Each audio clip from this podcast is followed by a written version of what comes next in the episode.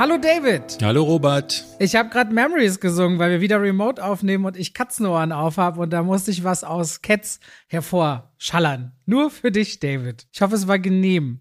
Und du hast traumatische Erinnerungen an den Film hervorgerufen, oh. den du damals ja gar nicht so schlecht fandest, ja, das weiß ich, ich noch. mag halt Musicals so gerne. Ja, da kannst du mich, glaube ich, zurecht für eine Weile schämen. Ja. Ist schon okay, ist schon okay. So, David, ich habe noch letzte Woche einen super Service-Trivia mitgebracht, zu dem ich kein Feedback bekommen habe. Ich habe diese Woche wieder ein neues Service-Trivia mitgebracht. Willst du wissen, was, David? Bitte, gibt es noch eine Seite, wo man gucken kann, ob die Katze stirbt? Ich weiß nicht, ob du es kennst. Kennst du Run P? Nee. Hast du auch noch nie Run P gehört? Nein? Nee, okay. klingt wie ein Rapper. Kenn ich auch schon lange. Also, Run P. Ich gehe ja gerne bei Pressevorführungen, nehme ich gerne zwei Getränke mit, für gewöhnlich stilles Wasser. Das Problem ist nur, wenn der Film ein bisschen länger ist, ich muss dann irgendwann auf Toilette. Und du weißt ja nicht, kommt jetzt gleich was Spannendes oder nicht. Ich erinnere mich noch bei Creed, letztens bei Creed 3, über den wir noch nicht weiter reden dürfen, weil er noch Embargo hat, bin ich aber auch an einer sehr dramatischen Stelle fast auf Toilette gegangen und stand dann lange in der Tür und habe mir das noch angeschaut. Und da steht ja immer so die Frage im Raum, wenn man jetzt eine schwache Blase hat oder bei, weiß ich nicht, Avatar 2 auf Toilette muss, wann geht man denn, David? Weiß man ja nicht vorher. Und da kommt Run P ins Spiel. Run P ist zwar auch eine Website, aber eigentlich geht es um die App in erster Linie, weil die Website ist nicht so aufgebaut. Und bei RunP kann man sich alle möglichen Filme anklicken. Und wenn du deinen Timecode quasi am Anfang des Films mit startest, entweder auf der Uhr einen Timer oder ungefähr weißt, wie weit es ist, zeigt dir der Film immer, zu welchem Zeitpunkt man am besten auf Toilette gehen kann und wie lange man dann Zeit hat. Ob zwei Minuten oder vier Minuten. Guckst du gerade auf der Website? Ich sehe dein Gesicht parallel. Ich bin nee, nee, gerade. Die Website, die Website sieht, da ist das nicht so offen, da ist das nicht so gut gemacht und irgendwie versteckt. Ah. Du musst die App nehmen, die App auf dem Handy. Okay. Und die zeigt dir dann an, Timecode zum Beispiel bei Magic Mike habe ich gestern gesehen, ich glaube Minute 28 noch was hat man ein Fenster von 2 Minuten 30 und dann später noch mal hat man ein Fenster von 4 Minuten 30. Da steht dann kurz drin, was wird so grob gesagt, das ist nicht wichtig für den Film und Run P, Leute, wenn ihr eine schwache Blase habt und ins Kino geht und sagt, ey, ich gehe immer zum falschen Zeitpunkt auf Toilette, oh, ich habe wieder was verpasst, was total wichtig eigentlich war später im Film, da habe ich was nicht verstanden. Mit Run P könnt ihr euch angucken, wann geht man auf Toilette, ohne was vom Film zu verpassen. Das ist mein Service Trivia der Woche. Es gibt ja so einige, da ist es vollkommen egal, wann man auf Toilette geht. Und dann habe ich die, die gibt's die Filme, da darfst du einfach nicht auf Toilette gehen. Oder man hat immer diesen, die, der Druck kommt ja nie, wann man es gerade braucht. Immer so in den spannendsten Stellen, habe ich das Gefühl. Was ja, glaube ich, auch mit der Anspannung ein bisschen zu tun hat, oder? Na, vor allem bei mir geht dann auch immer so eine Strategie los. Ich fange dann so ab Minute 60, 70 des Films an, oh, gehe ich jetzt, gehe ich später, schaffe ich es bis zum Ende, kann ich es dann noch genießen? Oh nee, jetzt Ant-Man 3, da musst du ja bis zum Ende sitzen bleiben, um auch jede letzte Szene mitzunehmen. Also hast du noch mal neun Minuten Abspann oder so. Ich merke, das ist so ein richtiger Struggle, der sich immer wieder in mein Seeereignis mit hineinwebt. Dieses, wann gehe ich jetzt auf Toilette? Du machst aber immer wieder den Fehler, das bekomme ich immer wieder mit. Danke. Dass du vorher nicht auf Toilette gehst. Also das äh, haben wir, du ja. kommst rein, nimmst dir dein Wasser und gehst dann ins Kino, statt noch mal Lulu zu machen, weil du brauchst ja alleine Stunde ins Kino. Ja, länger, äh, also länger manchmal. Länger ja. fährst du? Ja, ja. Ja, das ist eigentlich, normalerweise kann ich richtig lange aushalten, aber das liegt daran, ich habe das Gefühl, wenn ich was gegessen habe, wird alles wie ein Schwamm aufgesaugt im Magen. Aber oft, weil wir so früh ins Kino gehen, habe ich vorher nichts gegessen und dann geht das halt direkt durch. Ah. Und du hast schon recht, aber ja, auch Schuld, nicht. Schuld eigene an der Stelle, aber dennoch für alle anderen Run P, wisst ihr Bescheid, äh, ist aber komplett Englisch. Da, da wisst ihr, wann ihr auf Toilette gehen könnt. Das ist nicht schlecht. P mit Doppel-E dann, ne? Ja. Nicht einfach nur P. Ja, ja. Könnt ihr eingeben auf, einfach im App Store oder Google Play und dann guckt es euch mal an, dann, dann wisst ihr mehr. Und damit herzlich, herzlich willkommen, willkommen, zu, zwei, zwei wie Pech, Pech und, und Schwafel. Schwafel. So, liebe Leute, wir haben heute, was haben wir heute, David? Erzähl doch mal. Wir reden heute über, haben wir letzte Woche schon angekündigt, über den kleinsten Mann der Welt, nämlich Ant-Man. Und zwar zum dritten Mal kommt er zurück, äh, der große Blockbuster und der Start in die Phase 5. Ich bin gespannt, wie, was du dazu sagst. Ich habe einen indischen Knaller mitgebracht. Gerade der erfolgreichste Film des Jahres, Robert. Wusstest du das? Ähm, nee, aber ich habe vorhin auch gehört, das letzte Mal, du hast mit Sebastian von Filmstarts und Yves von Moviepilot geredet und die haben den, nee, Sebastian den auch gesehen und irgendwie müssen auch die Vorführungen, wenn man den im Kino seid, mhm. ein einziges Spektakel sein. Aber wirst du ja bestimmt noch drüber berichten. Erzähle ich drüber, genau. Dann habe ich ein paar Dokus gesehen, unter anderem eine der besten, die ich seit langem gesehen habe. Davon möchte ich unbedingt erzählen. Wie auch immer du auf die gekommen bist, wie auch immer du ja. auf die gekommen bist. Ich bin einfach top informiert, Robert. Und dann habe ich noch eine, eine Zombie-Komödie gesehen, davon erzähle ich auch noch. Eine Zomödie? Eine Komödie. Eine Komödie. Oder Ah, eine, Kom Kom eine Kombi? Nee. Ah, nee, eine Nein. Kombi, na, weiß ich Nee. nicht. Ja, ja. Eine Komombi. Kom- nee. ne, nee, Ko- Was hast du denn gesehen, ja Robert? egal. Ich habe wirklich diese Woche, also ich sag mal so, wir wollen erst nächste Woche über Tar reden, um endlich mal über unsere Lieblingsschauspielerin zu reden. Äh, über Creed können wir noch nicht reden. Ich habe Sonne und Beton gesehen, können wir nicht drüber reden. Über Dungeons and Dragons können wir noch nicht reden. Ich habe einiges gesehen, worüber wir nur nicht reden dürfen, wegen vieler Embargos. Ich habe nur Ant-Man diese Woche mitgenommen. Und habe noch der Elefantenflüsterer gestern angefangen, aber da war ich zu müde. Die ist, äh, ich glaube, Oscar-nominierte Dokumentation gewesen dieses Jahr. Oder die ist, die Oscars sind ja noch nicht, also ist Oscar nominiert. Und ansonsten, ich habe wirklich nichts außer Ant-Man gesehen. Ich war die Tage sehr mit mir selbst beschäftigt. Und manchmal ist das so, dass man sagt, ich bin jetzt halt mit mir beschäftigt und dann geht man seinen eigenen Bedürfnissen nach. Und ich will mir auch angewöhnen, mich deswegen nicht schlecht zu fühlen. Deswegen habe ich nur Ant-Man mitgebracht und kann euch allen nun sagen, manchmal ist es so, manchmal hat man mehr Arbeitselan, manchmal weniger. Und ich schäme mich nicht dafür. Punkt. Aus Ende. Wir werden aber auch, weil der Super Bowl war natürlich, ähm, am Wochenende über die Trailer mal sprechen. Da kam einiges raus und einer, äh, der Film, der mich ehrlicherweise fast am meisten interessiert, äh, dazu gab es in Deutschland überhaupt gar nichts weiter zu sehen an, an, an Trailermaterial oder so, aber reden wir später drüber. Ich bin ganz überrascht, du hast mich noch gar, bist mir noch gar nicht reingegrätscht, weil jetzt doch eigentlich was ganz anderes kommt an der Stelle. Das kommt jetzt, aber ich wollte so eine grobe Übersicht geben. Ah. Und jetzt haben wir für euch diese Woche zweimal Werbung mitgebracht. Ihr seht, es läuft, es läuft, es läuft im Laden. Es läuft einfach, ja, Podcast. läuft. Aber bei der allerersten wird es vielsprachig und damit schalten wir rein in die Werbung. David? Ja, Robert. David? Je m'appelle Robert. Et toi? Ähm, Voulez-vous äh, Voulez-vous? coucher avec, Avec moi? moi. Une David, Baguette avec fromage. Was kann ich noch? du willst ein Baguette mit Käse? Ja. Ja. Le propriétaire veut augmenter le louis. Der Vermieter wird die Miete erhöhen. Oui. Arthur ist ein Perroquet. Arthur ist ein Papagei. Ich hatte Latein in der Schule, Oh, Robert. okay. Wie viele andere Sprachen als die deutsche Sprache sprichst du denn eigentlich, David? Ich kann noch ein bisschen Spanisch, also ich kann Sie auf Spanisch zum Ja. Beispiel. Oder uno, dos, tres, cuatro, cinco, seis, siete, ocho, nueve, diez? Die letzten Zahlen kann ich schon nicht mehr. Okay. Aber wie du siehst, mein Spanisch ist okay. Ich kann auf Urdu bis zehn zählen auch. Urdu. Ja, in Pakistan gesprochen. Yik du tincha panch, shesat adnon das. Keine Ahnung warum. Habe ich in New York mal bei einem Taxifahrer rausgehauen. Und der so, what? Ja. Okay, Damals war ich mit LeFloid in New York und der andere meinte, warum kannst du das jetzt?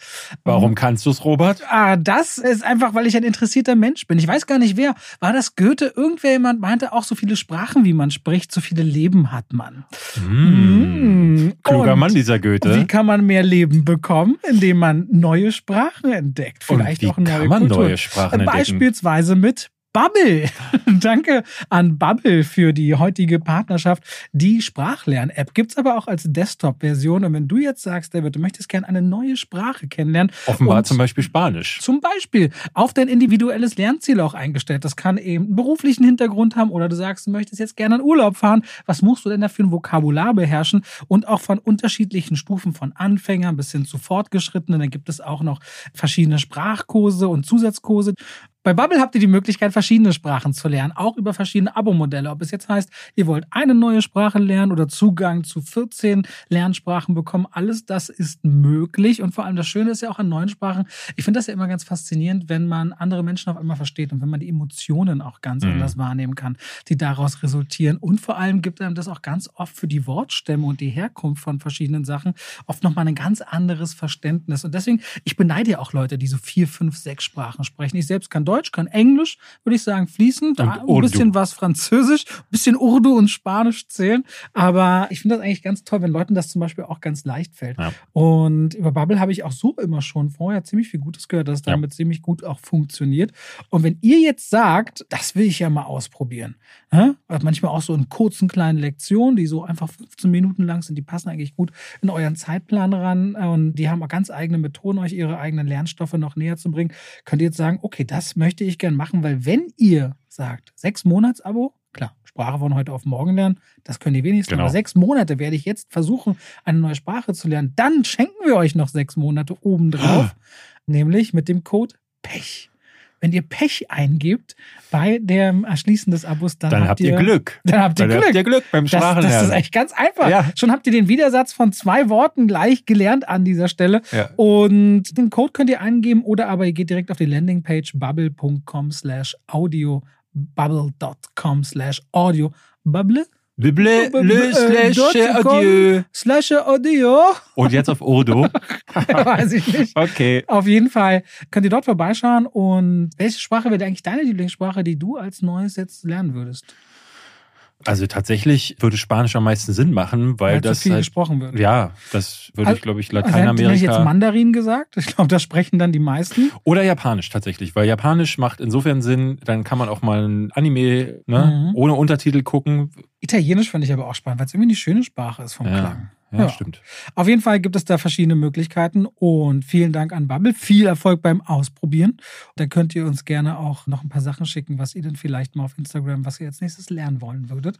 Und damit bedanken wir uns an dieser Stelle und schalten raus aus der Werbung zurück zum Podcast.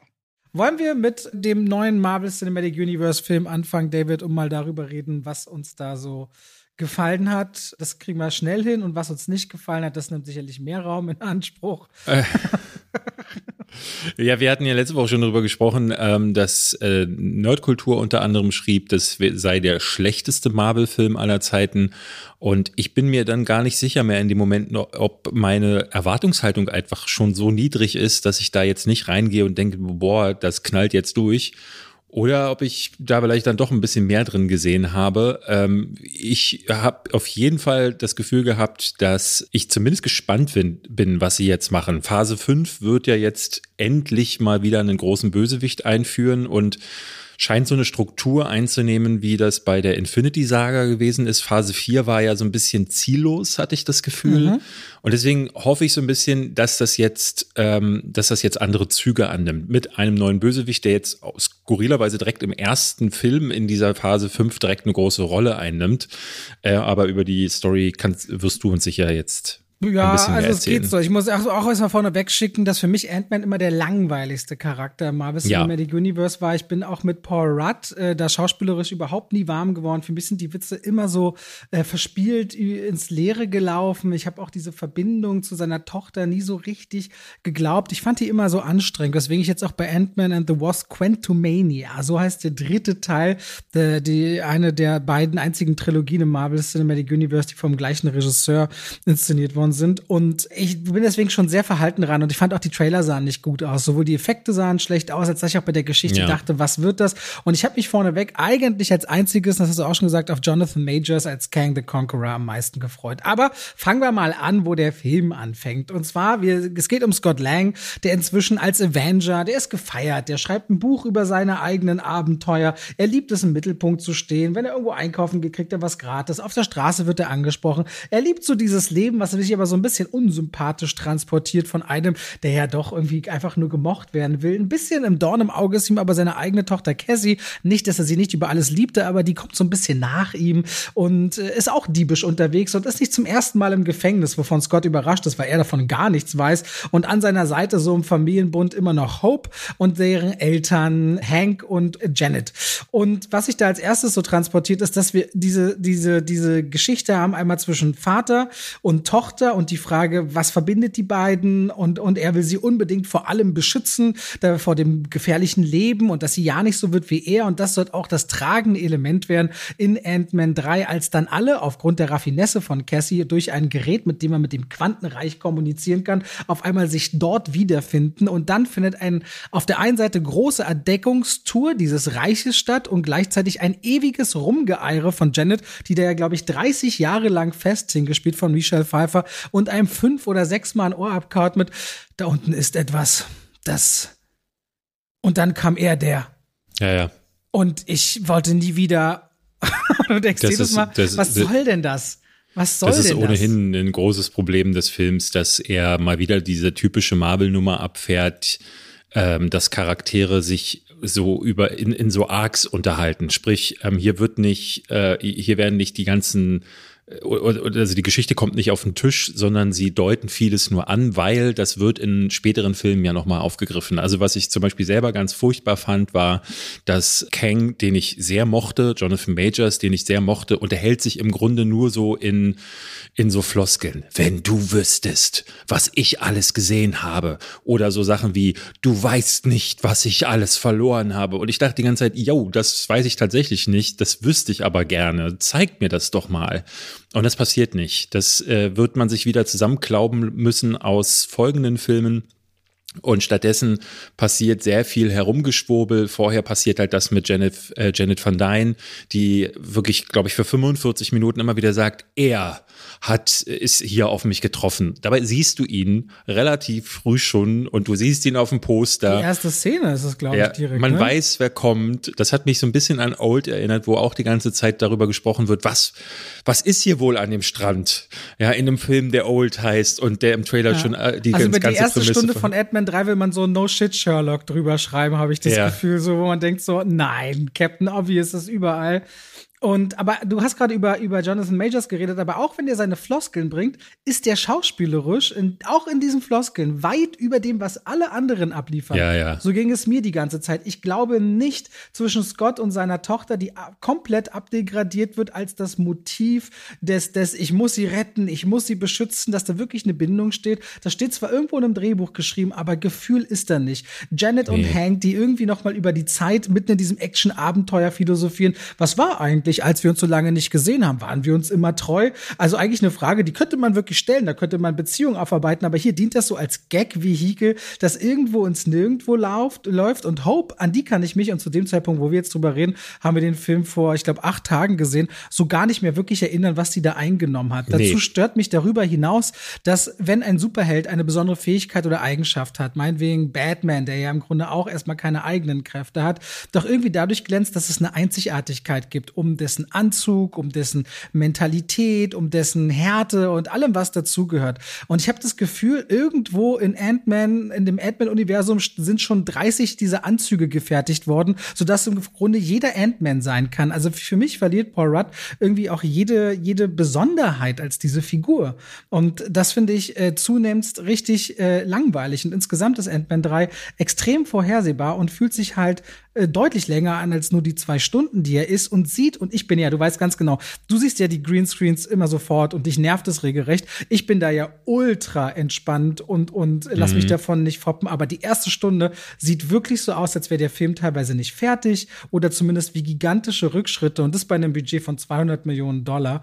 Also es hat mir auch optisch überhaupt nicht zugesagt. Und erst mit Jonathan Majors bekommt dieser Film einen Lichtblick. Aber auch der kann zum Finale des Films hin, wenn sich alles so zusammen auftürmt, wird er auch dieser Handlung völlig unterworfen. Und dann ist auch dieses Quantenreich vollgebaut mit so vielen Figuren, dass ich dachte, hey, da steckt eigentlich voll viel Kreativität drin. Aber nein, wir müssen diese Geschichte, die im Grunde fürs MCU nicht viel beizutragen hat, zumindest aus meiner Sicht, unbedingt durcherzählen. Dabei hätte ich links und rechts viel mehr entdecken wollen, weil ich so Ansätze spannender fand. Und dann gibt's auch noch so eine finde ich, fast sinnloses Vorkommen von, können wir eigentlich sagen, wen wir meinen, oder? Jemand, der auftaucht und Ja, im ja, Grunde, das, das, ja. der Ja, wird im ja. Trailer gezeigt. Okay, dass, dass Bill Murray auftaucht in Ant-Man 3, der hat, der- das macht den Film unnötig 10, 15 Minuten länger. Da passiert nichts durch diese Figur, was nicht auch ohne sie funktioniert wäre. Und es fühlt sich nur wie Zielgruppenerweiterung an.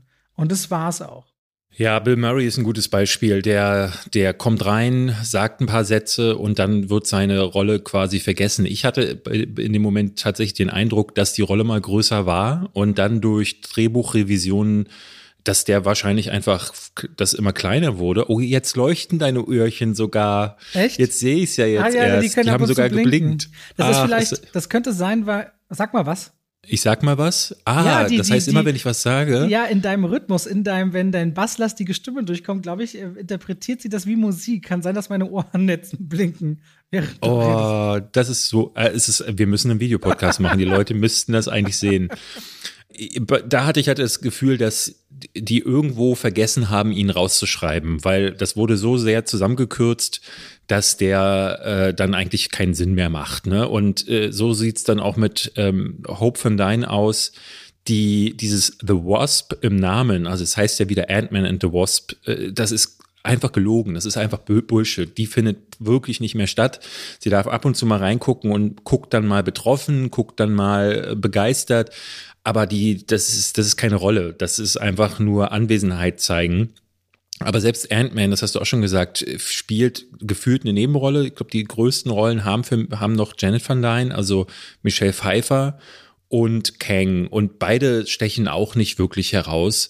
Und dann gibt es noch einen, einen Nebenbösewicht, der äh, auch im Trailer schon gezeigt wurde, aber so am Rande. Deswegen ist, sollte man den Namen vielleicht nicht unbedingt erwähnen mit dem hatte ich auch insofern ein Problem, dass der regelrecht, äh, da wird der Bösewicht ad absurdum geführt. Das ist einer der größten aus dem Marvel-Universum, der da immer wieder vorkommt und der jetzt eher zu den skurrilen Bösewichten gehört, aber ich verstehe nicht, warum man in solchen Filmen dann immer diese Entscheidung trifft und das macht Marvel ganz gerne. Ja, da muss jetzt noch eine Nebenfigur rein und diese Nebenfigur bekommt im Grunde so einen ganz abstrusen Arc aufgezwungen. Also die macht dann tatsächlich noch eine Entwicklung im Film durch, die aber sich null ergibt und keinen Sinn ergibt und ja, da ist wieder, da ist wieder sehr viel drin in diesem Film. Ne? Die technischen Probleme, hast du schon angesprochen. Es sieht für mich ein bisschen aus wie Star Wars Episode 1, muss ich sagen. Gerade wenn man sich anguckt, was James Cameron aus Technik mittlerweile rausholt ist das nicht richtig für mich zu erklären, warum diese Kompositionen, also die echten Menschen in dieser, in dieser Fake-Welt auch so krass fake aussehen. Und dadurch ist es am Anfang sehr, sehr schwer, da reinzukommen. Ich fand eigentlich die Idee nicht schlecht, in dieses Quantenuniversum zu gehen und da mal so eine völlig fremde Welt zu zeigen. Aber ich hatte nicht das Gefühl, dass die Designer sich wirklich ausgetobt haben. Also wenn ich mir zum Beispiel die Emerald City, heißt die, glaube ich, von Kang angucke, das halt sieht halt aus wie wie ein bisschen wie ähm, Coruscant von ähm, Star Wars Episode 1 oder 2 war es, da sieht man es erst. Und da hatte ich das Gefühl, so, mh, hm, da hat man sich sehr bedient bei anderen Sachen und Dinge, die ich dann wirklich hätte sehen wollen. Es gibt zum Beispiel so ein kleines Glibbermonster, was so eine Mini-Rolle spielt. Und da hatte, hatte ich gedacht, so, auch so ein neuer Sidekick hätte zum Beispiel ein bisschen Frische reingebracht, aber stattdessen wird sich aufgehalten mit dieser, mit der, mit der Lang-Familie, die, oder Van Dyne-Familie, die wirklich uncharismatisch auch wirkt. Ant-Man bekommt nicht viel zu tun. Stattdessen wird sich auf einen Bösewicht gestützt, dessen Figur aber auch so, ne, das hast du schon gesagt, irgendwie hat es so das Gefühl, auch gerade am Ende, so richtig bewegt hat sich dann doch nichts. Ja, jetzt ist dieser Bösewicht das erste Mal aufgetaucht, aber man merkt auch schon, die werden da schon das Ganze auch noch mal mehrfach ja, über. Und so richtig zum ersten Mal ist jetzt auch nicht aufgetaucht. Nee. Ne? Also, ja, er war ja in Loki schon zu sehen.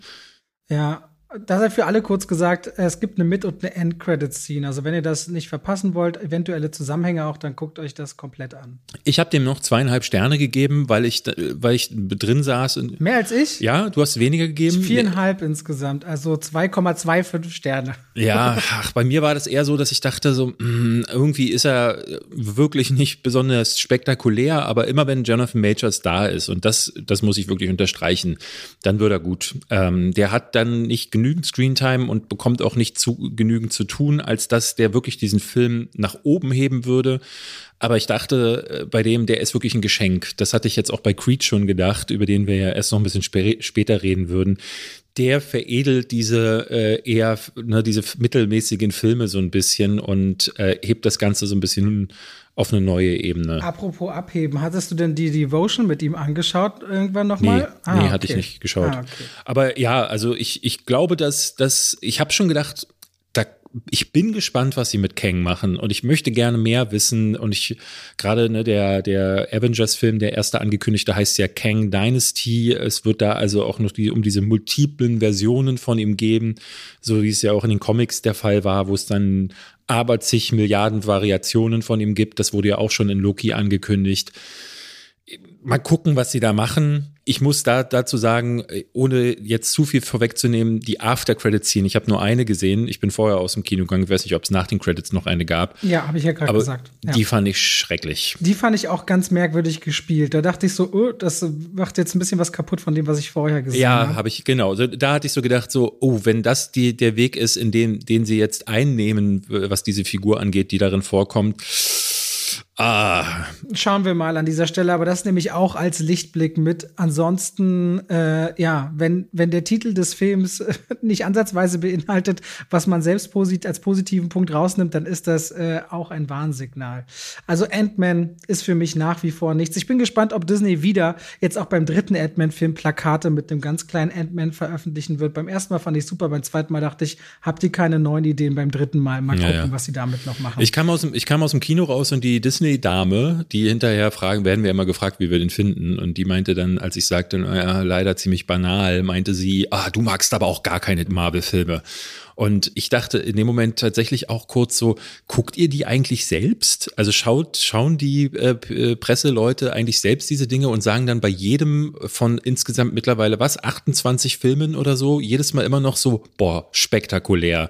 Weil man, es ist ja so ermüdend mittlerweile immer, dass er, also gerade wenn dann am Ende Eskalationsstufe 1000 erreicht wird, dann, das ist so nach Schema F mittlerweile. Dann gibt's die fette Schlacht, auch jetzt echt den, wir kommen gleich dazu zum Flash-Trailer, wo ich auch dachte, ah, muss es wieder die fette Schlacht am Ende geben. Ich halte es nicht aus. Ich bin ehrlich gesagt bei diesem Thema, das finde ich immer sehr schwierig, wenn man nach der Presseverführung seine Stimme oder Meinung kurz abgeben soll, einen ersten Eindruck, dass das dann kommentiert wird von so mhm, PR-Pressemenschen. Ja, ja. Weil irgendwo, wir befinden uns natürlich im Rahmen der Pressefreiheit und die Leute wollen gerne natürlich eine Meinung wissen und ein Stimmungsbild. Das zu kommentieren kann auch eine, eine Art und Weise sein, Druck auszuüben. Ich finde ja, das ehrlicherweise sehr unangenehm und also ich stehe da drüber und du ja auch, aber richtig finde ich das nicht. Nee, ich versuche diese Leute auch immer wieder zu umgehen, weil es super unangenehm werden kann. Und es äh, äh, nicht, also ne, es, es löst ja dann sogar so Ängste aus wie wird man beim nächsten Mal noch eingeladen, wenn man jetzt drei Filme in Folge doof fand. Ja, aber, aber mal so Ängste darf es eigentlich nicht auslösen. Ne? Eben, also niemand ja, ist verpflichtet, einen einzulade. So Studios haben auch die Wahl zu sagen,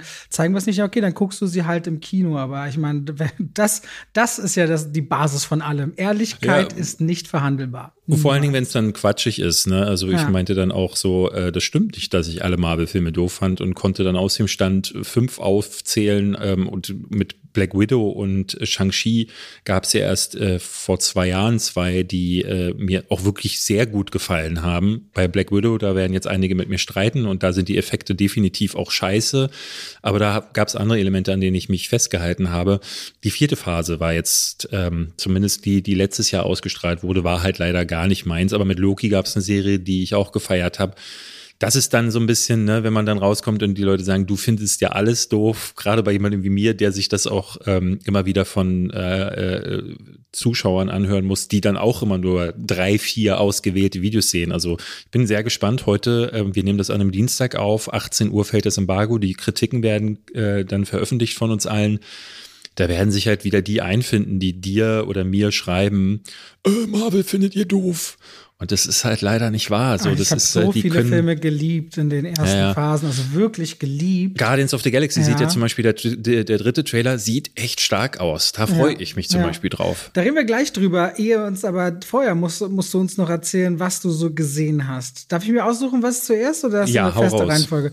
Also ich schrieb David wirklich letztens in einer Nacht, wo ich nicht mehr viel Zeit hatte, stolperte ich darüber, dass die Dokumentation Val über Val Kilmer noch auf, die wurde zu dem Zeitpunkt auf Arte vor fünf, sechs Tagen ausgestrahlt. Und wenn alles, was auf Arte äh, rauskommt, ist quasi noch sieben Tage in der Arte-Mediathek kostenlos verfügbar. Ergo, es blieben noch ungefähr 24 Stunden, um die sich anzugucken. Und ich dachte so, warte mal, Val Kilmer-Doku, der ist doch bestimmt was für David und schickte ihm das. Und David war so, äh, ich will die schon seit anderthalb Jahren gucken. Die konnte man in Deutschland nie sehen. Danke, gucke ich sofort. Er hat anscheinend sofort geschaut. Und deswegen würde ich mir wünschen, was über Welt zu hören nach meiner Selbstbeweihräucherung an dieser Stelle. Ne, äh, da muss ich wirklich nochmal Danke sagen, weil das ist natürlich nicht selbstverständlich. Also wir schicken uns immer mal wieder Filmtipps zu, aber äh, dass du da an mich gedacht hast, hat mich sehr gefreut, muss ich sagen. Ähm, und es hat mir insofern einen schönen Arm bereitet, dass äh, ich fand, das war die beste Doku über Film, die ich vielleicht ewig oder immer gesehen habe, weil das eine ganz ehrliche, eine ganz herzliche Doku ist über einen Mann, der eine sehr spezielle Karriere hat, muss, muss man sagen. So, ich fand den Trailer schon ganz gut, weil man im Trailer schon auch gesehen hatte, dass äh, diese Doku etwas hat, was die meisten anderen nicht haben. Die anderen arbeiten mit Archivmaterial, viele arbeiten sich ab an ne, Filmszenen, sagen dann, ja, und dann hat er in Top Gun mitgespielt und dann hat er in Batman mitgespielt. Aber was Val Kilmer anders äh, macht, ist, dass der eine Kamera geschenkt bekommen hat, schon als kleiner Kerl.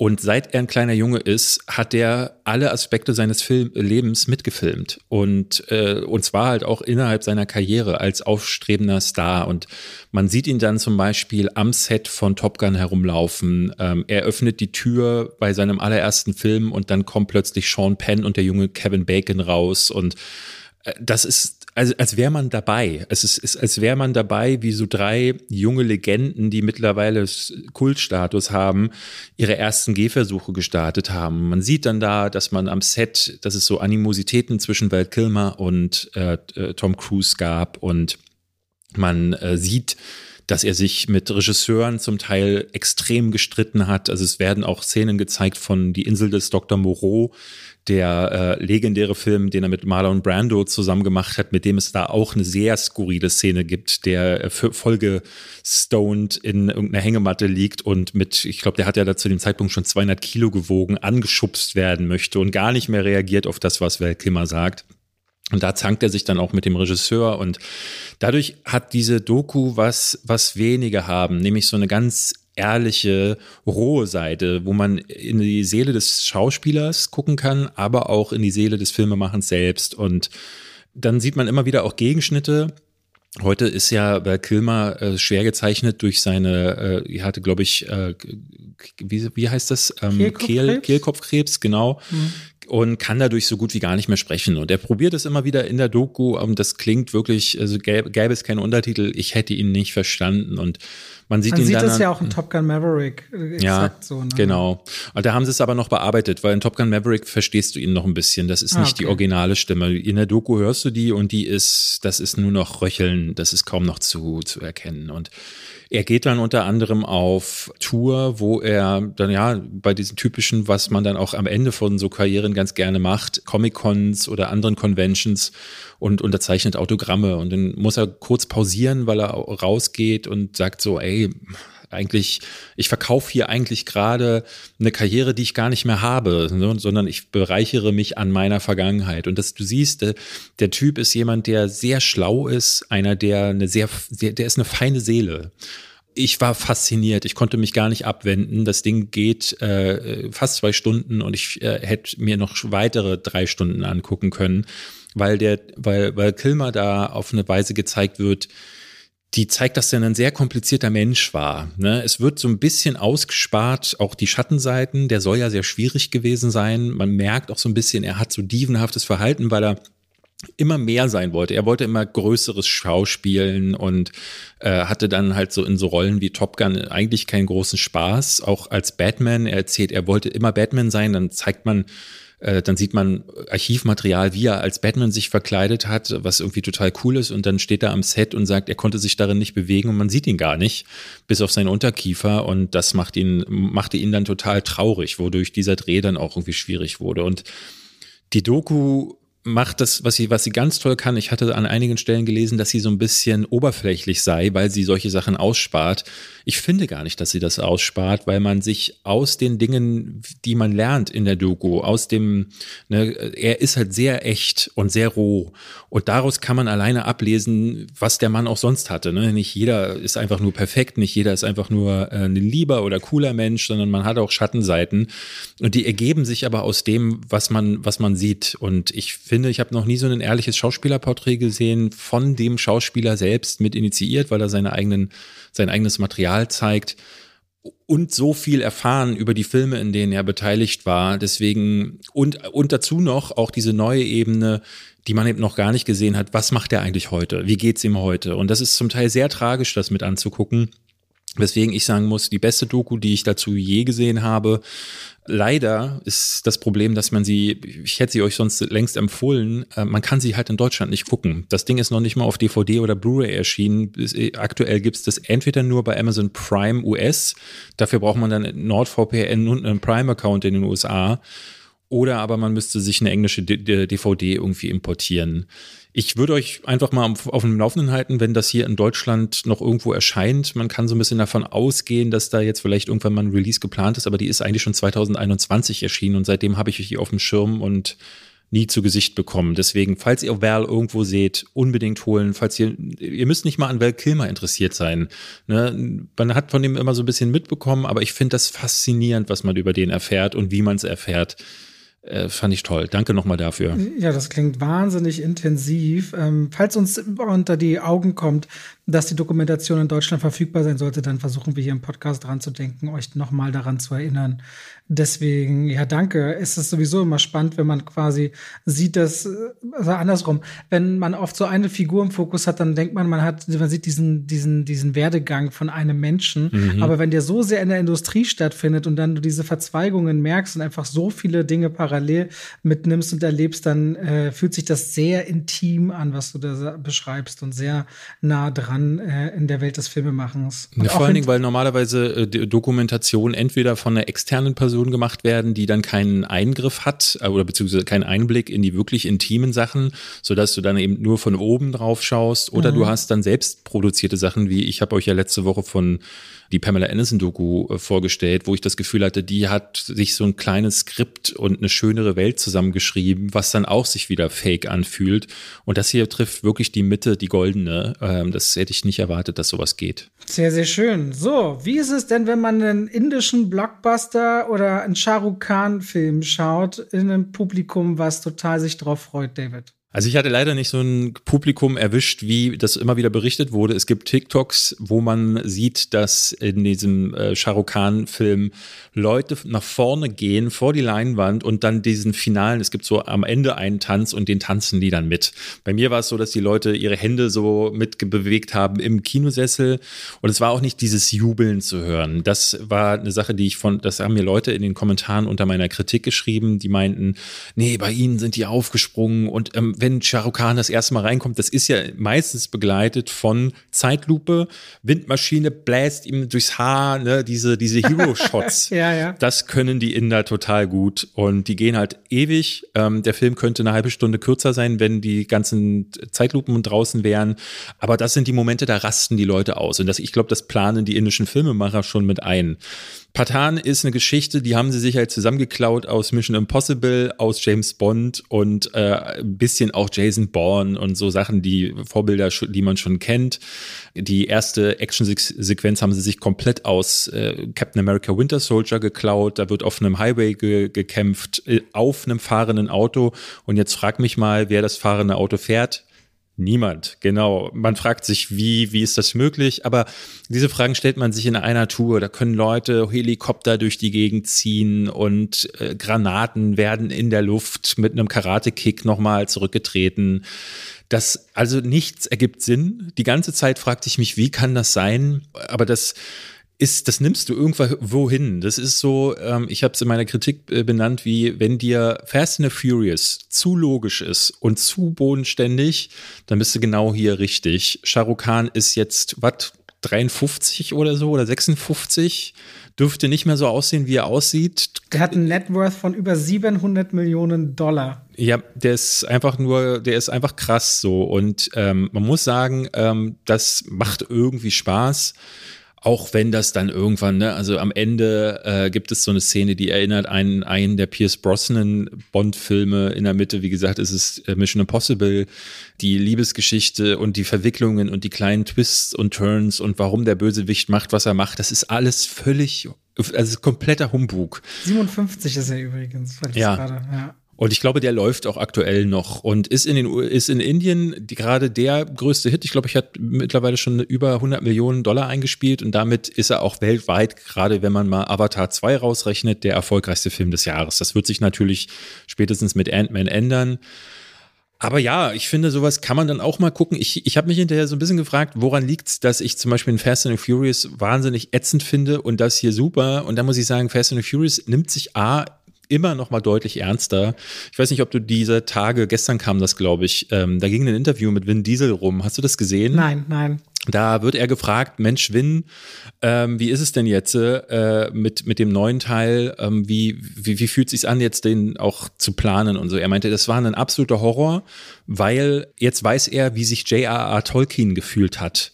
Ne, solche riesigen Mythologien, die sind super schwer zu planen und äh, zu Ende zu bringen. Und dann dachte ich so, was für eine Scheiße laberst du denn? Der zehnte Teil äh, hat jetzt einen Bösewicht, den, wo sie gesagt haben so, ey, erinnert ihr euch noch damals in Fast and the Furious 5, wo in der einen Szene irgendwo was äh, explodiert? Ja, da stand nämlich jemand im Hintergrund und der ist jetzt wütend und kommt jetzt zehn, äh, fünf Filme später, kommt dann nochmal wieder und ich dachte so, dafür willst du mir erzählen, saßen eure Writer im Writers Room jetzt ewig rum und vergleichen sich jetzt mit J.R.R. Tolkien und George R. Martin.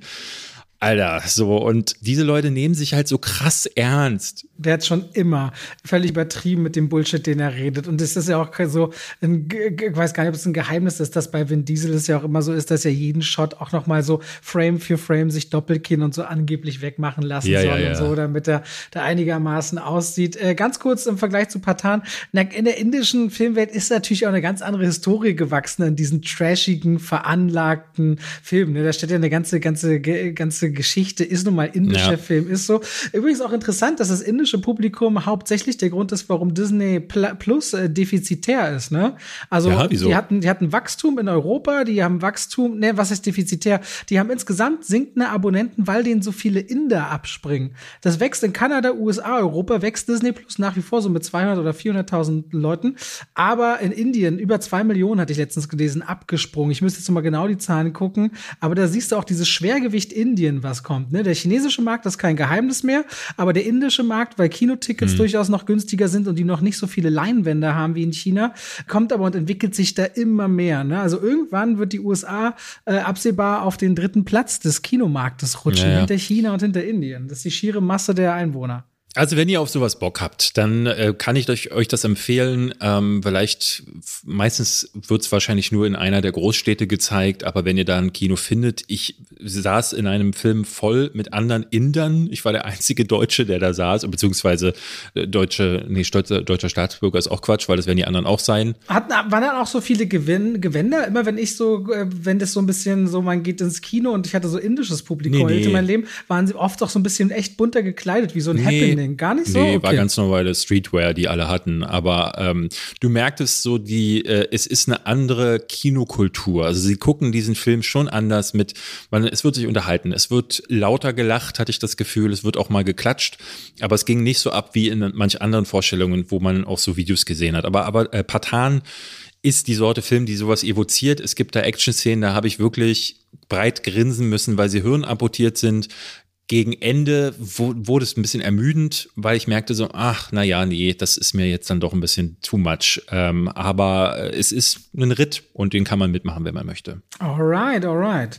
Es wird doch mal Zeit, David, ganz kurz zu unterbrechen für ein wenig Werbung, wenn ich darf. Und damit schalten wir doch mal ganz kurz rüber in die Werbung und bedanken uns einmal mehr, ihr wisst es, äh, bei der Coro Drogerie. Wenn ihr haltbare Lebensmittel bestellen wollt und sagt, oh, mein Reis ist schon wieder alle oder oh, ich bräuchte etwas mehr Pasta zu Hause oder ich backe doch so gern meine Sonntagsbrötchen, ich bräuchte mal wieder gutes Mehl oder ihr stellt beim Braten fest, oh, zum Glück war noch genug Olivenöl oder Sonnenblumenöl oder Brat- und Backöl oder Rapsöl in der Flasche oder ah, das Kokosöl ist mal wieder alle, dann unter anderem wäre die Coro Drogerie die richtige Anlaufstelle. David nickt hier fleißig. Dort bekommt ihr haltbare Lebensmittel in Großpackungen und dadurch, dass sie dann nicht zum Einzelhändler zwischendurch noch müssen, ist das für die Umwelt gut zu einem fairen Preis. Ich habe äh, zig Produkte von denen regelmäßig im Einsatz und stehe auch persönlich hinter der Qualität.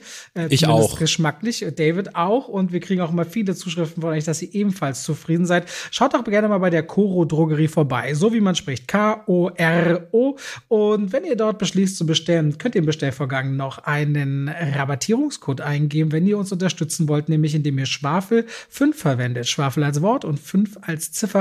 Und dann spart ihr nochmal 5% zum eh schon sehr fairen Preis. Wir haben jetzt übrigens das Koro Café äh, gefunden. Oder du hattest es schon mal gesehen, aber am Ja. Alexanderplatz, weiß ich jetzt, gibt es dieses eine Koro Café, von Ja, dem so wir uns schon mehrmals Genau, wenn man vom Alex rüber zum Hackischen laufen würde, dann Ja, kommt man da so ein. Eck, genau, Ecke Münzstraße, da kommt man da vorbei. Ja, da kriegt ihr dann alles mögliche. Und mir haben auch Leute geschickt, dass auch bei DM Koro-Produkte erhältlich sind. Ähm, hat mir Leute geschickt die Woche. Okay, vielen Dank an die Koro Drogerie und damit zurück aus der Werbung. Nochmal hin zu dem, weil David hat durchaus mehr gesehen diese Woche. Tut mir leid, aber wie gesagt, ich stehe ja nach wie vor dahinter. Was hast du noch? Ich habe noch äh, eine ganz kurze Empfehlung, die habe ich schon in meinem letzten Just Watched getätigt. Ich sag's hier nochmal. Äh, äh, ich bin großer Fan von Tennis. Ich weiß nicht, das wusstest du, glaube ich, gar nicht, oder?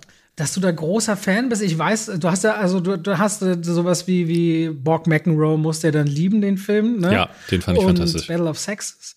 Was gibt's denn noch für große Tennisfilme? Wimbledon. Wimbledon? Wimbledon war, glaube ich, mit Kirsten Dunst und äh, wie heißt der äh, Vision-Darsteller? Paul Bethany. Dann war ja King Richard dein Lieblingsfilm mit Tennis aller Zeiten. Ja, genau. Und dann, was ist denn noch ein Tennisfilm? Weiß ich nicht, gibt's bestimmt einige.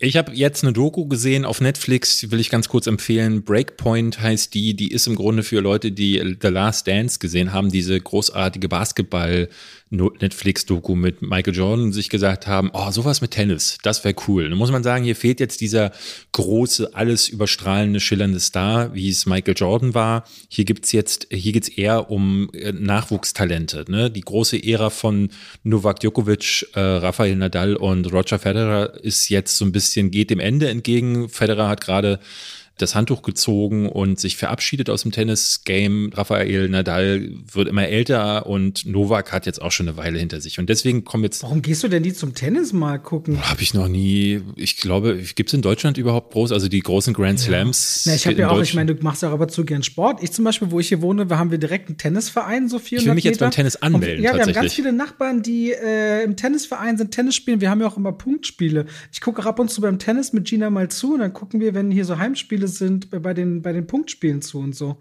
Da wäre doch dann voll was für dich. Ein Ja, theoretisch Tennis schon. Also ich gucke natürlich gerne am liebsten die großen Turniere, muss ich sagen, ATP oder ähm, die großen äh, Grand Slams. Mich würde jetzt nicht interessieren, wenn äh, Peter Müller und äh, Ja, aber hast du denn XY überhaupt der Zone und sowas? Ich wusste gar nicht, dass du der Zone und Sky und so, das sind ja dann alles eigentlich Sachen. Nö, ich würde jetzt nicht so sagen, dass ich da so im Game drin bin, dass ich das regelmäßig gucken muss, aber ich habe über Jahre immer wieder das geliebt, äh, immer mal wieder reinzuschauen und mich auch in, zu informieren, wer ist gerade an der Weltranglistenspitze. Und für solche Leute wie mich ist diese Doku auf Netflix, die ist fünfteilig, geht um äh, mehrere, äh, also Leute, die auch wirklich zum Teil schon auf Weltrangliste zwei oder so sind. Also Namen, ja, und die treten dann gegeneinander an, auch gegen einige Stars wie Rafael Nadal und das wird hier porträtiert. Und das fand ich ähm, wirklich spannend, muss ich sagen. Deswegen das eine kleine Empfehlung für Sportfans. Und dann habe ich noch eine Empfehlung. Ja, wobei, ähm, ist ein bisschen schwierig bei Final Ganz Cut. kurz, ich kann ich was zu deiner ersten empfehlen. Ich, äh, ich fühle mich jetzt verpflichtet zu recherchieren. David, am 17. Juni im Steffi Graf Stadion in Berlin sind die Bet One Open. 10 bis 22 Uhr Frauentennisturnier. Wollen wir da hin? Bet 1, Bet, Bet One heißen. Das sind so, warte mal, known as the German Open. German Open. Kannst in Berlin, German Open in Berlin, 17. Juni, kannst du theoretisch hin. Mit Steffi Graf? Nee. Im Steffi Graf Stadion. Ah, okay. Leute, wenn ihr richtig einen Plan habt, dann schreibt doch David mal, wo man hin muss, wenn er mal Live-Tennis in Berlin Okay. will. Ja, na gut, dann, aber das ist eine gute Idee. Da lass uns doch da mal hingehen. Können wir hier dann drüber sprechen. Ich will hier über Final Cut of the Dead mit dir reden. Hast du zufällig, ich denke nicht, aber hast du zufällig One Cut of the Dead gesehen? Nein. Das ist ein paar Jährchen her, da kam das aus, ja, war das japanisch oder koreanisch? Ich weiß es gerade gar nicht. Es äh, fing an wie ein Film, der absoluter Blödsinn ist, nämlich äh, eine Zombie-Komödie, die ultra trashig wirkte, irgendwie in der Hinterhalle gedreht, aber an einem Stück, also als One-Take. Und ich, ich, als ich den damals gesehen habe, dachte ich so, was soll das? Was ist das für ein Käse? Ähm, Weil es so auch so overacted war und richtig dilettantisch wirkte. Und dann plötzlich bricht dieser Film. Ja, hier ein kleiner Spoiler, aber der Film ist A, ein bisschen älter und B, der neue Film, Final Cut of the Dead, ist jetzt ein Remake. Und zwar vom äh, französischen Regisseur Michel Hazanavicius, der hatte vorher The Artist gemacht und dafür auch den Oscar bekommen. Und der hat irgendwas in dieser Komödie gesehen, äh, dass er gedacht hat, so, das äh, transportieren wir jetzt nach Europa und hat fast einen 1 zu 1 Remake gemacht. Und dieses Mal vermarkten sie den anders als One Cut of the Dead. In One Cut of the Dead wurde dieser Twist nicht vorweggenommen. Jetzt in Final Cut machen sie das schon ganz klar. Und deswegen kann ich euch an dieser Stelle sagen, eigentlich ist das eine Mediensatire. Also eigentlich geht es darum, dass ein Filmemacher engagiert wird und sie dem sagen, hey, wir wollen einen Livestream, also diesen Zombie-Film als Livestream und dann auch noch als One-Take äh, inszenieren. Und man sieht schon im Trailer, ähm, der Regisseur fängt erstmal laut an zu lachen, weil das klingt wie eine absolut, un, äh, absolut unmögliche Sache, aber das Geld, was sie ihm anbieten, aber auch die Challenge sind so eine Sache, die ihn äh, anfixen. Und jetzt versucht er dann Darsteller zu finden, findet dann auch welche. Der eine ist so ein bisschen wie das, was ich vorhin von Albert Kilmer sagte, einer, der sehr von sich überzeugt ist, aber die Chance irgendwie trotzdem mit, mitnehmen möchte und sich dann die ganze Zeit beschwert, dass das Acting nicht gut genug ist in dem Film. Und dadurch wird der, wird aus so einer Zombie-Komödie plötzlich einen Film übers Filme machen selbst, der dann eigentlich gar nicht mehr groß über Zombies erzählt. Und deswegen ist es ein Film, der auf der einen Seite könnte das Leute verschrecken, die wegen einer Zombie-Komödie oder wegen einem Horrorfilm ins Kino gehen. Ich fand ihn aber irgendwie, gerade weil er jetzt in dem französischen Remake mag ich den französischen Humor noch mal mehr. Im Original muss ich sagen, war es mir fast ein bisschen zu too much, den mochte ich nicht ganz so gerne. Jetzt fand ich so, dass zumindest die französische Bissigkeit, die kommt ganz gut rüber. Es ist aber äh, jetzt auch im zweiten Durchlauf ein Film, der leidet so ein bisschen darunter, ähm, dass das also gerade die erste Hälfte diese diese quatschige Prämisse mit der mit diesem dass man erst diesen trashigen Film sieht, äh, funktioniert für mich nicht so ganz und es ist auch sehr überzogen auch, also auch das ist typisch französisch, es wird dann wieder irgendwann gekotzt und es ist sehr viel, was man irgendwie äh, einatmen muss, sagen wir mal so, aber es könnte für Leute, die nach One Cut of the Dead gesagt haben, davon ein französisches Remake, für die Leute könnte das vielleicht was sein. Aber ich muss sagen, das ist jetzt kein, äh, kein Kinogang, der sich, äh, äh, den man unbedingt für, was weiß ich, die ganze Familie buchen muss. Okay, ich bin übrigens auch noch gespannt. Wollte ich dich noch fragen. Ich gucke morgen, also die Tage The Missing, ob du da auch noch mitkommst, weil da bin ich gespannt, ob der was kann. Nee, nur Missing. Dieser Desktop-Thriller nach Searching. Searching, ne? Ja, ja, Searching fand ich ja gar nicht schlecht, ja, muss ich sagen. Missing soll, glaube ich, ganz gut sein. Äh, will ich jetzt äh, nachholen. Vielleicht reden wir da nächste Woche mal drüber. Hast du noch was, David? Nee, ne? Bist das war's. Das war's. Wir wollen zum Abschluss dieser Folge gerne äh, mal auf den Super Bowl zurückschauen. Die Kansas City Chiefs haben gewonnen gegen die Philadelphia Eagles. Und im Zuge des Super Bowls, wo ja ein Spot dieses Jahr, also 30 Sekunden, 7 Millionen Dollar gekostet haben. Äh, David und ich haben wirklich überlegt, ob wir uns da eine Minute buchen sollten, aber dann haben wir gedacht, ach nee, machen wir lieber nicht. Dieses Jahr ähm, Zwei wie Pech und Schwafel. ja. Hören Sie jetzt. Und alle so, hä, was reden die da für eine Sprache? What oh. are they talking?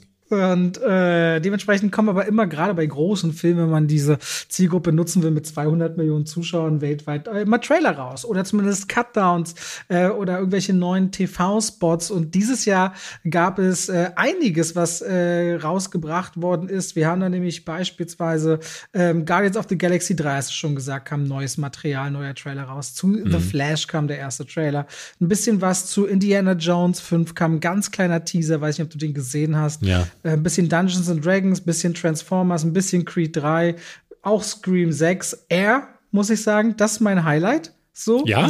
Ja, also auf Air bin ich richtig gespannt. Das finde ich irgendwie cool, also spannend aufgezogen. Äh, bisschen 65, da wollte ich eben, haben wir nie drüber geredet, wie du den findest, die, diese Idee ja. von dem Film. Lass Adam, uns doch das jetzt machen. Ja, Adam Driver mit Dinos und noch ein Super Mario Brothers Spot. Äh, ja, lass uns anfangen. Womit willst du anfangen? Ich glaube, lass uns kurz über die Guardians äh, Trailer mal reden, über den neuen Teil 3. Mhm. Ich persönlich, gerade im Unterschied, du hast es ja schon zu Ant-Man 3 erwähnt, fällt halt auf, wir befinden uns eigentlich in der ähnlichen Farbpalette, wir befinden uns ja irgendwo in der gleichen Welt des Marvel Cinematic Universe und trotzdem, das sieht alles so viel besser aus, da passt alles viel mehr zusammen mit den Charakteren, da spürt man sofort, da passiert was. Im neuen Trailer sehen wir auch Rocket, der seine Hintergrundgeschichte bekommt und du so merkst, oh, das ist ja auch so ein Fanliebling, über den so wenig erzählt worden ist. Die Musik von James Gunn, die ist wieder on point. Ich meine, die Mixtapes der ersten beiden Filme sind ja nicht umsonst auch wahnsinnig beliebt bei Fans und du merkst diese, diese Balance aus ein wenig Humor, aber auch sehr ernsten Momenten Momenten, wo du das Gefühl hast, hier wird's um was gehen, das transportiert sich sofort und du weißt, das ist dann halt auch die Geschichte, mit denen es dann zu Ende geht und du weißt, du musst diese Charaktere gehen lassen und ich finde, auch der neue Trailer sieht wieder richtig gut aus und zeigt mir vor allem nicht zu viel. Äh, da habe ich richtig Bock drauf, mir äh, den dritten Guardians-Film anzuschauen. Aber ist denn klar, weil das habe ich nicht so ganz nachvollziehen können ähm, und hatte mich das auch im Trailer gefragt, ist das das Ende der Reise für die Guardians oder werden, wird es einfach nur keine Einzelfilme mehr geben? Weil es kann ja durchaus sein, dass sie in den Avengers-Filmen noch irgendwie auftauchen. Weil das muss man ja sagen, so viele Avengers sind ja nicht mehr da. Oder ja, beziehungsweise sind also, einige raus. Na, ich meine, die sind ja auch in Tor 4 beispielsweise vorgekommen. Es ist so, also auf jeden Fall, ich meine, Dave Bautista hat klargemacht, er freut sich, dass er endlich mit Drax durch ist. Da können wir schon mal von ausgehen, der ist Geschichte.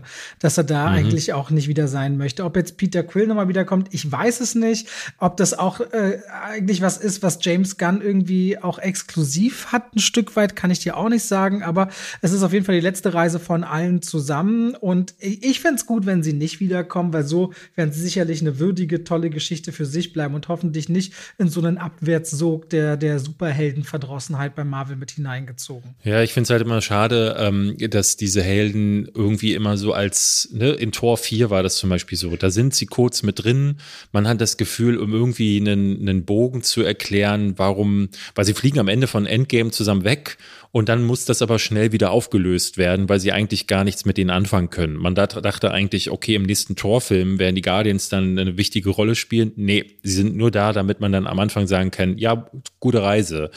Und das, das macht den, die Charaktere so ein bisschen kaputt. Oder zumindest hat man das Gefühl, dass auf dem, der, dem weißen Cover so ein paar schwarze Flecke auftauchen. Und das finde ich immer doll schade. Sie sollten ihr eigenes Spotlight bekommen und nicht überall einmal da durchgereicht werden. Ich finde den Trailer auch wirklich gut.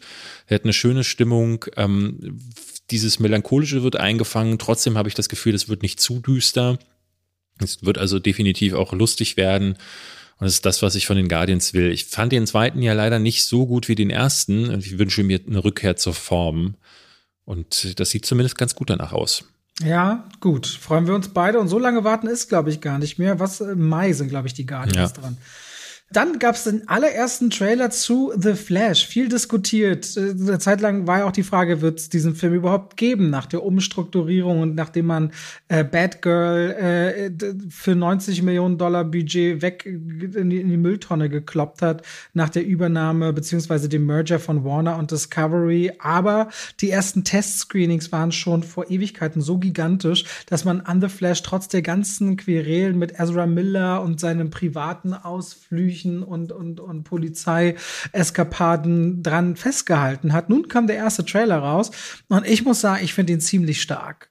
Na, ich kann da sofort äh, diese, dass diese Figur durch die, durch die, durch die Barry Allen, der durch die Geschwindigkeit, durch Zau Zau Reit Raum und Zeit reisen kann, letztendlich in eine Welt will, in der seine Mutter lebt und nicht tot ist und er seinen Vater vielleicht rehabilitieren kann. Da bin ich sofort bei diesem emotionalen Hook und Antrieb dabei. Und ich finde, über diesem Trailer liegt die ganze Zeit so diese, diese, diese Stimmung von einer Figur, deren Motiv wir verstehen können und dann aber mit dieser typischen Zeitreise Problematik. Trifft man auf sich selbst? Was verändert man im Raum? Was hat das für die Auswirkungen fürs große Ganze? Und gleichzeitig auch eine Möglichkeit hat, damit einen Hook zu bauen zum neuen DC Universe. Das sind schon viele Faktoren, wo ich denke, oh, da bin ich interessiert. Und dass auch Supergirl so viel äh, Raum bekommt und natürlich und, und zwei Batmans in dem Film zu erleben. Ich bin gespannt, wie sie es verpacken. Ich äh, finde, da steckt eine ganze Menge drin, so dass ich auch, wie sich die Musik immer aufbaut, ich das Gefühl hatte, ah, das wirkt wie diese düstere Variante, die wir von, von äh, vom MCU sonst sonst nicht geboten bekommen und ich möchte das gerne sehen. Also mir hat der Lust gemacht. Also ich habe aber besonders aufgehorcht, als du meintest, ah, am Ende wird das dann doch wieder so eine große Überschlacht. Äh, das siehst du dem Trailer an, ja, dass das äh, so darauf hinauslaufen wird?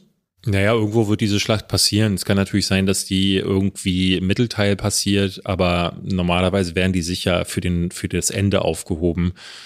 Ist schwer zu sagen, wo die dann, wo die dann kommt. Aber ne, wenn du sagst, da ist eine Menge drin, dann ist es, löst es bei mir eher das Gegenteil aus, ne? Weil zwei Batmans, zwei Flashes, dann Supergirl, dann General Zod sieht man im Trailer. Generell scheint es ja so eine Sache zu werden, die auf äh, Flashpoint hinausläuft oder Flashpoint ist. Ich weiß nicht, ob du das kennst. Ähm, Im DC Universe, in den Comics ist Flashpoint ein sehr wichtiger Punkt gewesen wo das gesamte Universum nochmal resettet wurde. So, es wurde von Anfang an angenommen, dass das jetzt irgendwie ein Teil des, der Geschichte sein kann, weil sie sich damit natürlich auch die Möglichkeit eröffnen, dieses äh, DC Cinematic Universe zu rebooten, was nicht so ganz Sinn ergibt, weil ich auf der einen Seite ähm, so denke, was, wie, wie ergibt das dann Sinn mit, mit Aquaman 2, der ja danach noch kommt und in dem Jason Momoa ja noch die alte Rolle spielt. Außerdem haben sie Flash deutlich vorher geplant als die äh, neuen Dinge, die jetzt James Gunn irgendwie äh, im Januar angekündigt hat. Das, das ist ja erst sehr viel später passiert. Flash wurde schon viel früher, früher produziert. Ich verstehe noch nicht so ganz, wie das zusammengehört und ich habe so ein bisschen Angst, dass sie im Nachhinein das versuchen, so ein bisschen zu drehen, damit es auch dazu passt. Also mit Nachdrehs nochmal nachgeholfen haben. Das kann also ein äh, ganz schöner Flickenteppich werden. Und der Trailer hat mich immer wieder so durch unterschiedliche Emotionen geworfen. Auf der einen Seite ich, fand ich es auch voll gut, was du gesagt hast, so diese persönliche Ebene mit seiner Mutter, mit seinem Vater.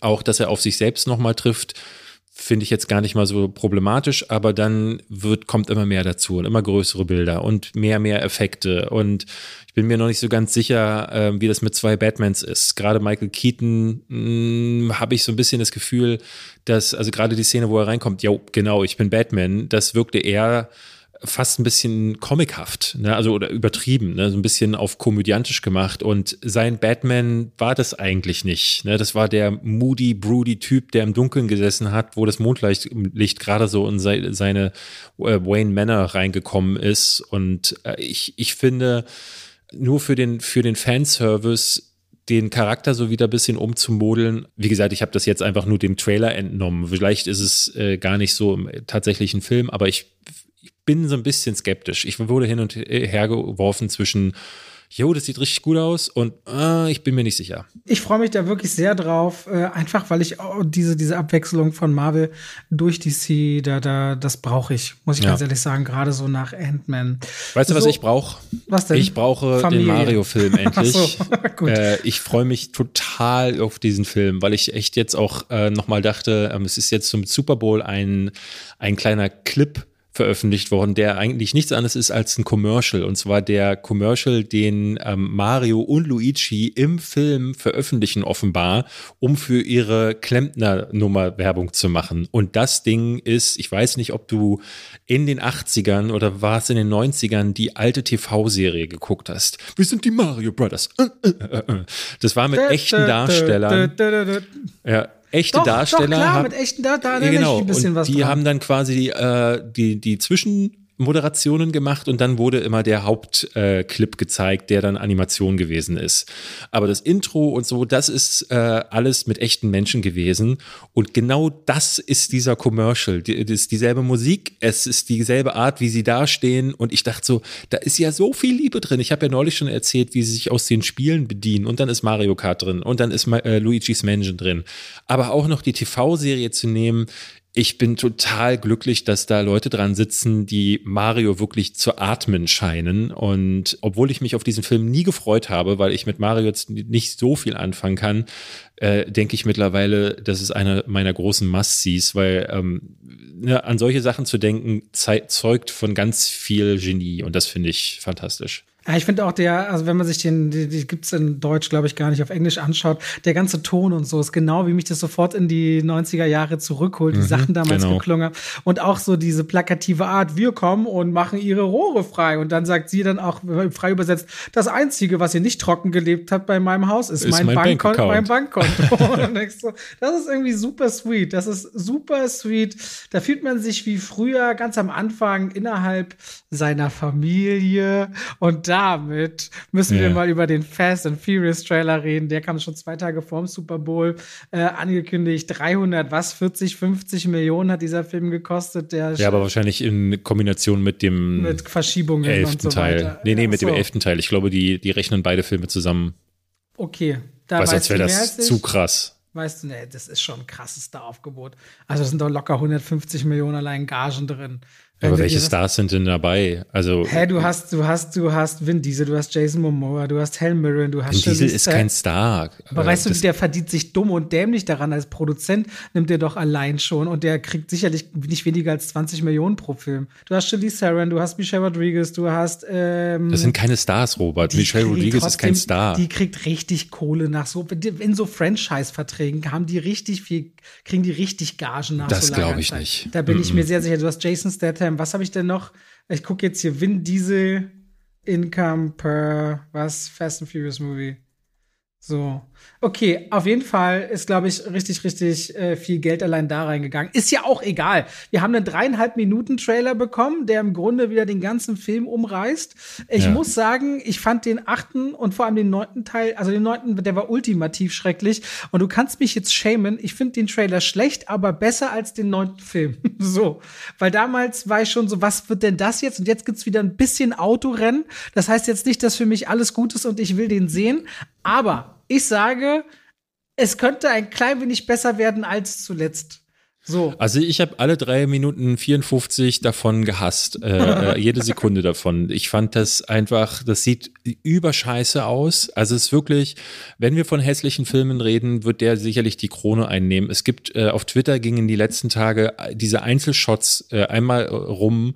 Einerseits von Vin Diesel, der total komisch aussieht, den haben sie auf jeden Fall digital bearbeitet. Dann gibt es eine Szene, da guckt er zu einem Jungen ins Auto, hinter ihm alles Greenscreen, wo ich dann denke so, ey, ihr könnt doch wohl wenigstens den Himmel noch richtig filmen, aber nein, das geht mittlerweile nicht mehr. Es wird alles im Studio gefilmt. Jason Momoa sieht aus, ich habe keine Ahnung, was mit dem zwischenzeitlich passiert ist. Der Sieht sieht, aus, als hätte er aus, ne? irgendwie, als hätte der Monate durchgesoffen. Das ist wirklich, der sieht richtig doll auf, aufgeschwemmt aus und ungesund vor allen Dingen. Und ich dachte so, äh, was ist denn mit dem passiert? Und äh, die, die komplette Action, alles, was passiert, alles, was sie sagen, das habe ich alles schon tausendmal gesehen in diesen Filmen. Ja, und dann ähm, versuchen sie dann, einen, also was die- diese große Prämisse jetzt, da ist dieser Held oder dieser Bösewicht aus dem fünften Film zurück, dann ist Cypher plötzlich wieder da. Dann ist äh, äh, Deckard Shaw wieder da und ähm, dann aber sagen sie wieder Familie, Familie, Familie und diesmal werde ich euch kriegen, diesmal Rache, Rache, werden wir es diesmal wohl schaffen? Oh, wir werden es diesmal schaffen, weil es gibt ja noch einen elften Film. Boah, ich habe solche Angst vor dem Kinobesuch, das wird eine absolute Tortur werden. Ich habe parallel recherchiert, 340 Millionen Budget nur für den zehnten Teil. Und auch Ja. Diesel kriegt 20 Millionen für jeden Film bezahlt. Halten wir fest, ich hatte mit allem recht. So. Aber der, der neunte hat ja gar nicht mehr so viel eingespielt. Also, weil du, äh, man muss es ja verdoppeln. Das heißt, sie müssen 700 einspielen, um überhaupt Break-Even zu werden. Das ist ja ein totaler Gamble Aber ich, quasi, ich schwöre dir, also auch eine Brie Larson kommt da nicht hin, nachdem sie im MCU ist für wenig Geld. John Cena lässt sich gut bezahlen. Und Leute wie Jordana, äh, wie, wie Tyrese G- Gibson oder Gibson, Gibson, ja. Ludacris, nach so langen Reihen lassen die sich das richtig vergolden. Also glaub mir, das ist alles nicht mehr günstig. Das Das, mögen keine Stars, Budget, das ja, mögen ja. keine Stars sein, aber innerhalb dieses Franchises sind die der Kern und das lassen die sich richtig, richtig Ja, äh, ja. vergolden. Da, äh, da, da habe ich, hege ich überhaupt keinen Zweifel dran. Ich muss ganz ehrlich sagen, Air, dazu haben wir zum Beispiel gar nichts gesehen, ist ein Amazon-Film, der Anfang April in den USA zumindest äh, punktuell im Kino kommt. Da finde ich den Trailer richtig spannend. Da sehen wir zum Beispiel mit Damon und es geht in Air um die Idee, dass er einen Schuh designen will. Er, er ist quasi die Geschichte des, des äh, Nike Jordan Air Schuhs. Ne? Ähm, er hält damals anscheinend fest an Michael Jordan, erkennt ihn als junges Talent und da, wo noch kaum einer auf ihn setzt, sagt er, wir müssen das Design und es geht um dieses Building und Brandbuilding dieser Marke. Ben Affleck inszeniert den Film. Ben Affleck ist auch selbst im Film drin, äh, dass die beiden zusammen, also ich meine, Matt Damon und Affleck, den verbindet ja eine lange Geschichte. Die haben damals den Oscar bekommen für Goodwill Hunting, für äh, das Drehbuch, was sie zusammen geschrieben haben. Und ich glaube, alleine, wenn ich schon höre, Affleck inszeniert Damon, das ist eine Geschichte, die ich sehen will. Und diese, diese Außen, dieses Gefühl von Außenseitergeschichte und auch einer wahnsinnig selbstbewussten Mutter, ich glaube, Octavia, nicht Octavia Octavia Spencer, sondern ich glaube, Viola Davis ist im Trailer, die über ihren Sohn redet und sagt, dieser Schuh ist nichts wert, bis mein Sohn hineinschlüpft. So, und ich finde, in diesem kurzen Part, den wir bisher sehen, steckt so viel drin. Ich mag diese Geschichten am Wegesrand, die ja auch so ein bisschen wie äh, damals, als Michael Keaton die McDonald's-Story auferzählt hat, wo mir gerade ein bisschen der, der, der Name The Founder. Fehlt. The Founder. Ich mag so diese Geschichten, die sich rund um große Brands so ein bisschen am Rand abspielen. Und ich finde er richtig spannend. Also den kreuze ich mir auf jeden Fall an, wann immer doch auf Amazon dann rauskommt. Äh, für Deutschland fand ich richtig äh, gut.